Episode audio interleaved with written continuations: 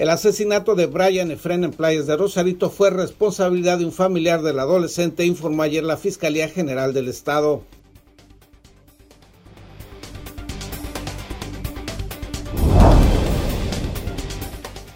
Policías municipales en activo y en retiro se manifestaron en contra del alcalde candidato Armando Ayala Robles y colocaron dos mantas de protesta en el puente peatonal ubicado frente a Palacio Municipal.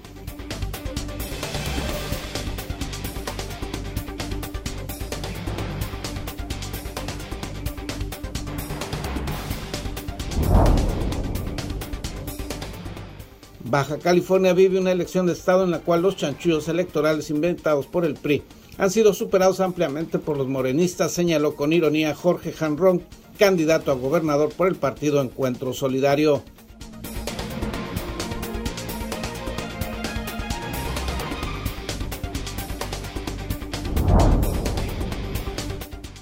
Reiteran autoridades deportivas que se mantiene el uso reducido de las instalaciones municipales con motivo de la contingencia sanitaria.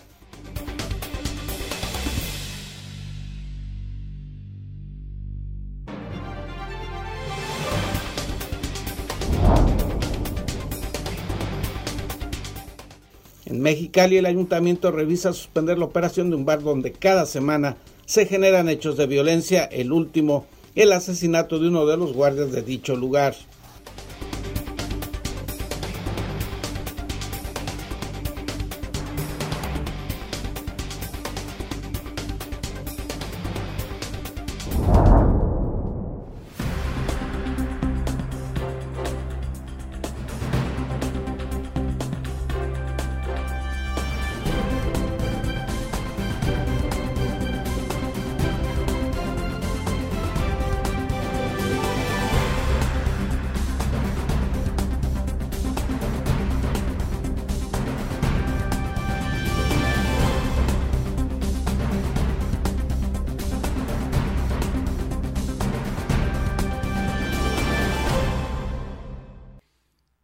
Bienvenidos a Zona Periodística este jueves 29 de abril de 2021. Este noticiario es una coproducción del periódico El Vigía, Canal 66 de Mexicali y en La Mira TV, la plataforma digital de Ensenada. De acuerdo a la Fiscalía General del Estado, el homicidio de un adolescente de 13 años ocurrido en Playas de Rosarito fue realizado por un familiar de la víctima. Brian Efren, de 13 años de edad, fue encontrado en un arroyo. Lo mató presuntamente un familiar. Por instrucción del fiscal general del Estado, Guillermo Ruiz Hernández, se realizó una conferencia de prensa en la que el fiscal central Irán Sánchez Zamora informó de los avances en la indagatoria del homicidio en playas de Rosarito del menor Brian Efren, de 13 años, cuyo caso ha indignado a los bajacalifornianos. Fue privado de la vida por otra persona cercana a su entorno familiar, quien aparentemente le tenía celos, con quien de forma voluntaria el niño después de las 18 horas recorrió las calles de Rosarito hasta llegar al arroyo donde lo mataron. Personal del área de procesamiento eh, y elementos de la Agencia Estatal de Investigación adscritos a la Fiscalía Especializada en Delitos contra la Vida llegaron y cursaron la escena. Siguió inicio la carpeta de investigación y se empezaron a realizar diversos datos, bueno, a poner diversos datos y a realizar diversos actos de investigación eh, de establecer qué fue lo que había acontecido. Central Irán Sánchez en conferencia de prensa señaló que había problemas de violencia familiar, por lo que se realizó ya un cateo en una vivienda cercana al hogar del menor donde hubo detenidos, uno de los cuales por posesión de narcóticos, quien pudiera estar involucrado en el homicidio. El sujeto adulto que lo asesinó le provocó siete heridas contusas con una piedra y cinco más que, eran punzocortantes. Estas últimas las que le provocaron la muerte. En la práctica de un cateo, el día de ayer, eh, por la noche, en el que se recuperaron diversos indicios que se encuentran ante la Dirección de Ciencias Forenses de la Fiscalía General del Estado practicando dictámenes, dictámenes sobre todo en materia de química y genética forense. Asimismo, se descartó que Brian Efren presentara indicios de abuso sexual. El niño fue reportado el pasado domingo como desaparecido y posteriormente encontrado sin signos vitales el lunes 26 de abril. estamos integrando la carpeta de investigación y acudiremos este, en las próximas horas ante el juez de control para solicitar la Para En la Mira TV, David Amos. Aumenta la violencia en contra de los adolescentes en el municipio de Ensenada. Luego de la violenta agresión a balazos contra un menor de edad en el Valle de Guadalupe y el asesinato de otro pequeño en playas de Rosarito, Derechos Humanos solicitó de nueva cuenta a las autoridades para que actúen contra la violencia a la niñez y la adolescencia. La agresión en este municipio se presentó a las 20.30 horas del martes en un taller mecánico de las calles Héroes de la Revolución entre octava y novena de la delegación Francisco Zarco, donde un jovencito de 14 años fue lesionado al parecer por bala. La víctima fue trasladada por familiares en medios propios a un hospital de este puerto para que recibiera atención médica especializada. Al respecto, Miguel Ángel Mora, presidente de la Comisión Estatal de los Derechos Humanos de Baja California, reiteró el llamado a las autoridades para que actúen en contra de la violencia que afecta a la niñez y adolescencia de Tijuana, Tecate, Rosarito y Ensenada. Señaló que las autoridades están obligadas a garantizar el bienestar y los derechos humanos de los niños y adolescentes, ya que constituyen un grupo de atención prioritaria. El 10 de marzo del 2021, recordó, se realizó el exhorto al Sistema Estatal de Protección de Niñas, Niños y Adolescentes de Baja California para que sesionara por los graves hechos violentos en la entidad que han impactado de manera directa en los menores de edad. La comisión refirió que en Tijuana, entre enero y marzo del 2021, al menos siete menores perdieron la vida de manera violenta y otros cuatro quedaron lesionados. En algunos casos existen evidencias de tortura. Posteriormente al exhorto fue localizado el cadáver de un adolescente en una maleta en pórticos de San Antonio en Tijuana el 14 de marzo. También el caso de dos niños lesionados por arma de fuego en Tecate, a la altura del rancho San Carlos, el 16 de abril. Además, el caso de un adolescente que murió de forma violenta y cuyo cuerpo fue encontrado cerca del arroyo Huacatay, en Rosarito, el 26 de abril, y el reciente asunto del jovencito de 14 años lesionado por arma de fuego en Francisco Zarco, el 27 de abril. Ante este panorama, Derechos Humanos insistió en la necesidad de que las autoridades que participan en el sistema de protección a la niñez realicen un análisis del contexto de la violencia y que favorezcan la implementación urgente de acciones orientadas a la solución de este problema. Para En la Mira TV, César Córdoba. David Amos nos tiene más información policiaca. Una mujer y un hombre quedaron bajo arresto durante un cateo ejecutado por la Fiscalía General del Estado a un domicilio en el fraccionamiento Villas del Rey 2. Los detenidos son Blanca Bienet N, de 34 años de edad, y Ricardo N, de 37 años. El Ministerio Público, en conjunto con la Guardia Estatal de Seguridad e Investigación, realizó la diligencia en la vivienda 2333, que se encuentra en calle Teodoro. En la vivienda se localizaron 30 envoltorios y una bolsa Ziploc con una sustancia granulada, una bolsa de plástico transparente con hierba verde y seca, así como 940 pesos en efectivo.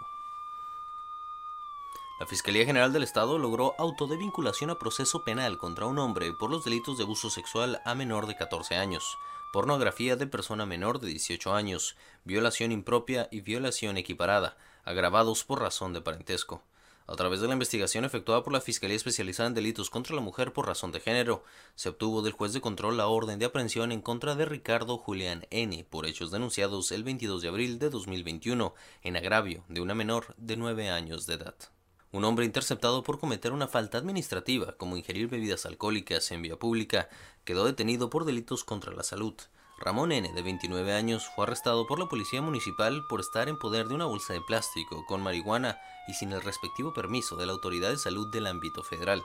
Este individuo, según la corporación, fue sorprendido a las 10.43 horas del domingo en el momento que ingería bebidas con graduación alcohólica entre las calles Punta Soldado y Punta San José de la colonia popular 89.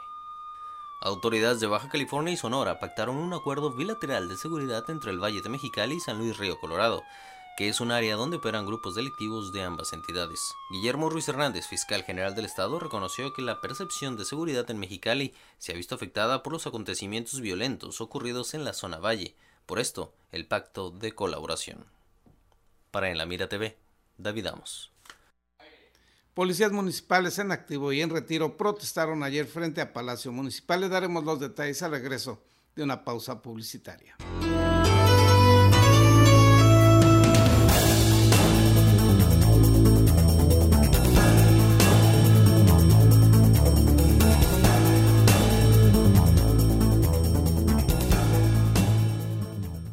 En Daymark Clínica de Ojos ofrecemos un servicio integral a cargo de profesionales expertos en la salud visual. Cuidamos la salud de tus ojos con equipo oftalmológico de última generación, cirugías, tomografías, tratamientos y servicios de óptica. Además, contamos con productos de alta calidad y como siempre, un excelente trato. Acuda a cualquiera de nuestras dos sucursales y confía en la salud de tus ojos en nuestros profesionales. Ofrecemos un amplio surtido de lentes con gran variedad de modelos y tamaños para todas las edades. Daymark, una mejor vista para una mejor vida. Conseguiste esa cita o reunión que tanto deseabas y quieres que todo salga perfecto. Sin embargo, suelen ocurrir muchas situaciones bochornosas que puedes evitar con simples soluciones.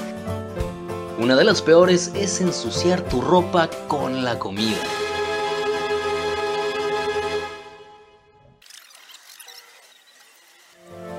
No te manches usando nuestros baberos de alta calidad y diseños únicos. Protégete con estilo, siempre tenlos contigo. Eventualmente lo vas a agradecer.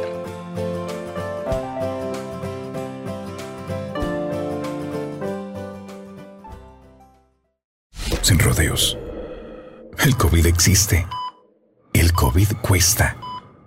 El COVID duele. El COVID mata. Sin excusas, protégete del COVID. Cubre bocas, sana distancia, lávate las manos. Campaña unificada para crear conciencia.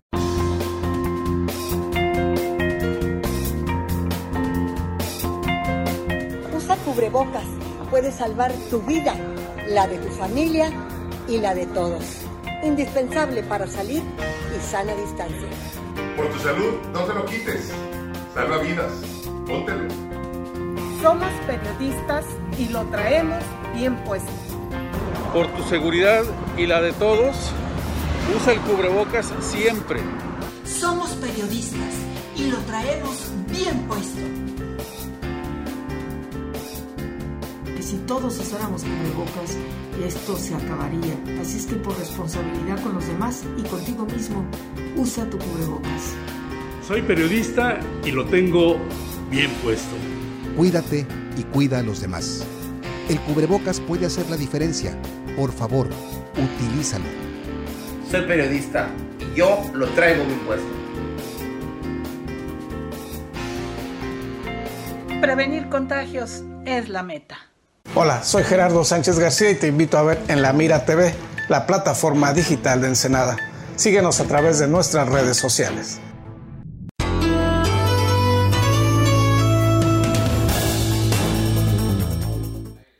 Integrantes de la Asociación por la Dignificación Policíaca realizaron ayer una protesta en el puente peatonal que está frente a Palacio Municipal. Estos son los motivos de su inconformidad. Policías municipales en activo y en retiro se manifestaron en contra del alcalde candidato Armando Ayala Robles y colocaron dos mantas de protesta en el puente peatonal ubicado frente al Palacio Municipal. Por la falta de atención por parte del alcalde en cuanto a la ola de violencia para la comunidad, que en su campaña manifestó y tuvo a bien decir que tenía la solución y que iba a bajar esa, ese índice de violencia. Y por lo cual hemos mirado que a través de lo que anuncia, las mesas de trabajo por la paz, la coordinación de los tres órdenes de gobierno, la Guardia Nacional, nos hizo saber también que iba, anunció la Policía Metropolitana. La manifestación fue realizada por integrantes de la Asociación por la Dignificación Policial, quienes reclamaron más uniformes, equipo y mejores condiciones para realizar su trabajo y descalificaron la actuación de Ayala Robles en el combate a la delincuencia, ya que dijeron durante su gestión la violencia se incrementó en el municipio.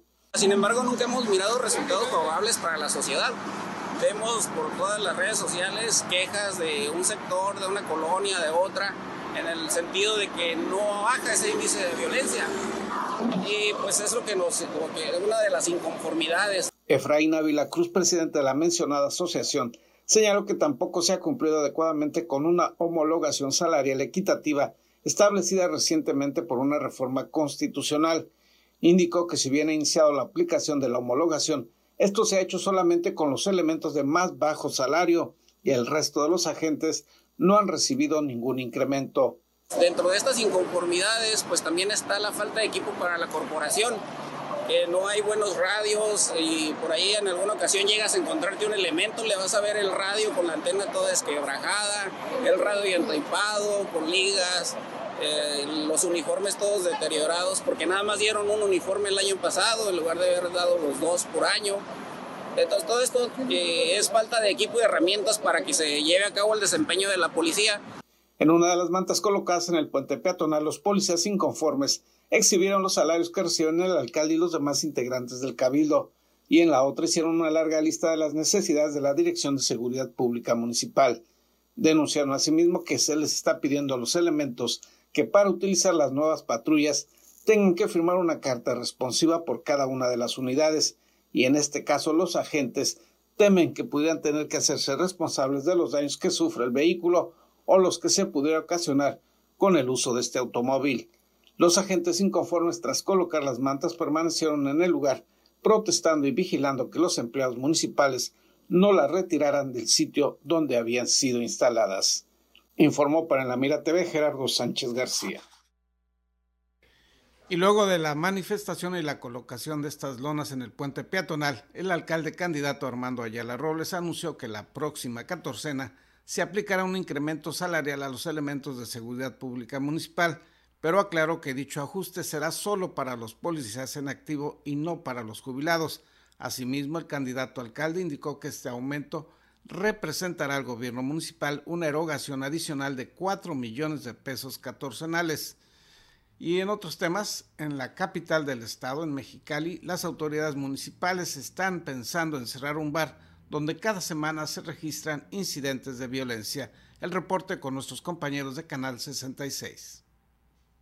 El gobierno municipal está analizando la posibilidad de suspender el permiso de operaciones del antro bar El Relajo, debido a los constantes hechos violentos que ahí se registran. El más reciente reportado durante la madrugada del 26 de abril, cuando un guardia de seguridad fue asesinado a balazos. Ayer lo hablábamos y estamos este, haciendo eh, ya ahorita ese análisis y lo más probable es que se cierre. Así que podemos adelantar esto ahorita, eh, lo vamos a, consensuar y, a ver, eh, porque sí, yo creo que es un tema delicado o por lo menos una suspensión, ¿verdad? Pues, no sé, temporal. Pero sí, sí, claro que se está contemplando, lo estamos revisando uno a uno. Las autoridades municipales también reconocen que no hay un fin de semana en que no se reciban llamadas de emergencia al 911 generadas desde este sitio. En redes sociales se han difundido imágenes del hecho más reciente y esto ya está en manos de la Fiscalía. Es una situación que ya está en manos de Fiscalía, ya está en un proceso de investigación en donde también ellos cuentan con toda esta información gráfica y videográfica, eh, testimoniales, indicios que se recogieron en el, en el eh, lugar. Y bueno, nosotros somos coadyuvantes de la autoridad investigadora. Eso sí, claro que contamos con la información, claro que es, eh, ha sido muy precisa en cuanto al, al análisis y manejo de la, de la misma y, este, y en coordinación con Fiscalía eh, estamos por supuesto trabajando y tendientes a lograr el objetivo. Otro hecho violento ligado al relajo es la desaparición de los jóvenes José Luis y Adrián Misael, vistos por última vez en este antro en agosto del 2019 y quienes hasta la fecha no han sido ubicados. En contacto informan Israel González Cano y Erika Gallego, Canal de las Noticias. Baja California vive una elección de Estado, señaló Jorge Janrón, candidato a la gobernatura de Baja California. Los detalles al regreso de una pausa publicitaria.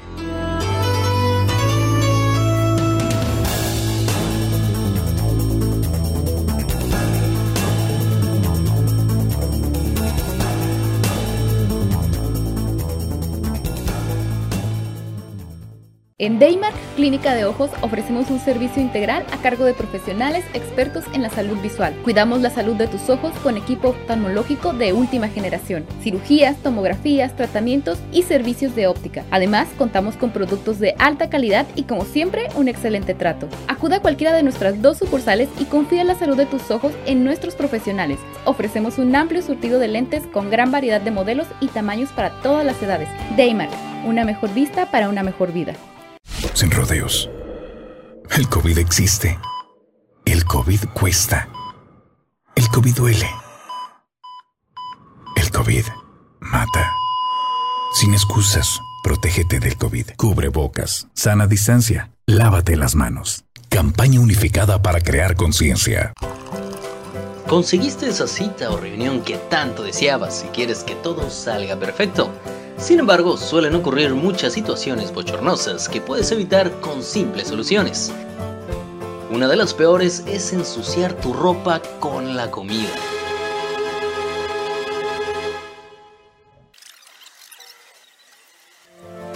No te manches, usando nuestros baberos de alta calidad y diseños únicos. Protégete con estilo, siempre tenlos contigo. Eventualmente lo vas a agradecer.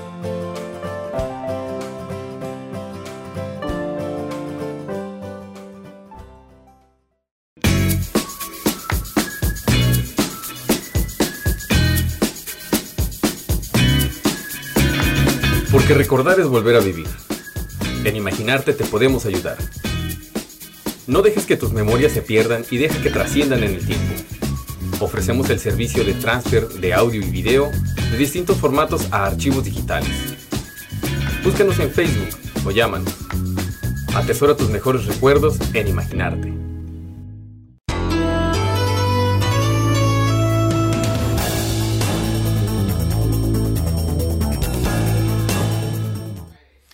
Todavía priista y candidato a la gobernatura por el Partido Encuentro Solidario reconoció que Morena ha superado al PRI en la aplicación de lo que llamó chanchullos electorales. Baja California vive una elección de Estado en la cual los chanchullos electorales inventados por el PRI han sido superados ampliamente por los morenistas, señaló con ironía Jorge Janrón, candidato a gobernador por el Partido Encuentro Solidario. En reunión con integrantes de las cámaras de comercio, pesquera y de la Asociación de Hoteles y Moteles de Ensenada, el empresario y candidato aseguró que el PES ha presentado más de 30 denuncias por las irregularidades de Morena y funcionarios de ese partido sin que ninguno hubiera prosperado, pero cuando se presentó una en su contra, esta sí avanzó. Las hemos estado presentando, ¿eh? muchas, muchas, muchas, muchas, desde que empezamos, bueno, desde antes de empezar, llevaba yo, cuando todavía le llevaba yo cuenta porque pensé que algo iba a servir, llevábamos 10 demandas presentadas. Y eso estoy hablando hace como un mes y medio. 10. Y ellos presentaron una en contra del chaleco. Porque no sabía yo, me lo puse en un, en un, promocional, en alguna cosa, y pues no podía. Vieron, este, pero me falta la link, pues obviamente quité el, el video. ¿Por qué? Porque sí, sí progresó la demanda. Estas 10 y yo creo que otras tantas, cuando menos, ahí están.